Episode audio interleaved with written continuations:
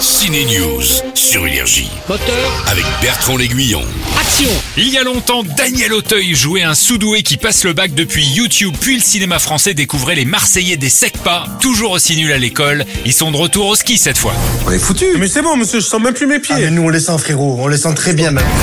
Deux films qu'on sent bien aussi, mais attention, il y a des araignées. Dans Vermine, elles prennent d'assaut une tour de banlieue. Ça donne un excellent film français, un thriller, et aussi un film de potes. Toi, tu kiffes dormir avec ça dans ta chambre. Ah, Non mais tu sais qui leur parle Bah sérieux je te promets, meuf. Si vous aimez les films de duel, l'acteur Vincent Pérez vous a préparé une belle surprise au ciné avec une affaire d'honneur dans lequel Doria Tillier se bat à l'épée pour le port du pantalon et parce que franchement les mecs de l'époque étaient encore plus relous qu'aujourd'hui.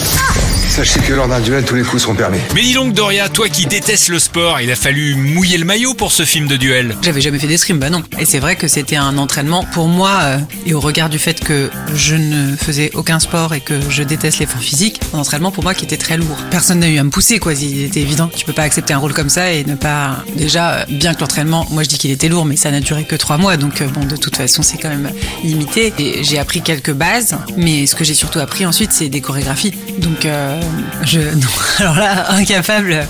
Enfin, oui, peut-être me battre contre un, un petit enfant, par exemple, de, de 3 ans.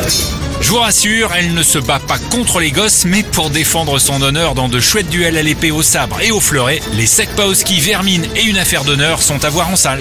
Énergie, Ciné News.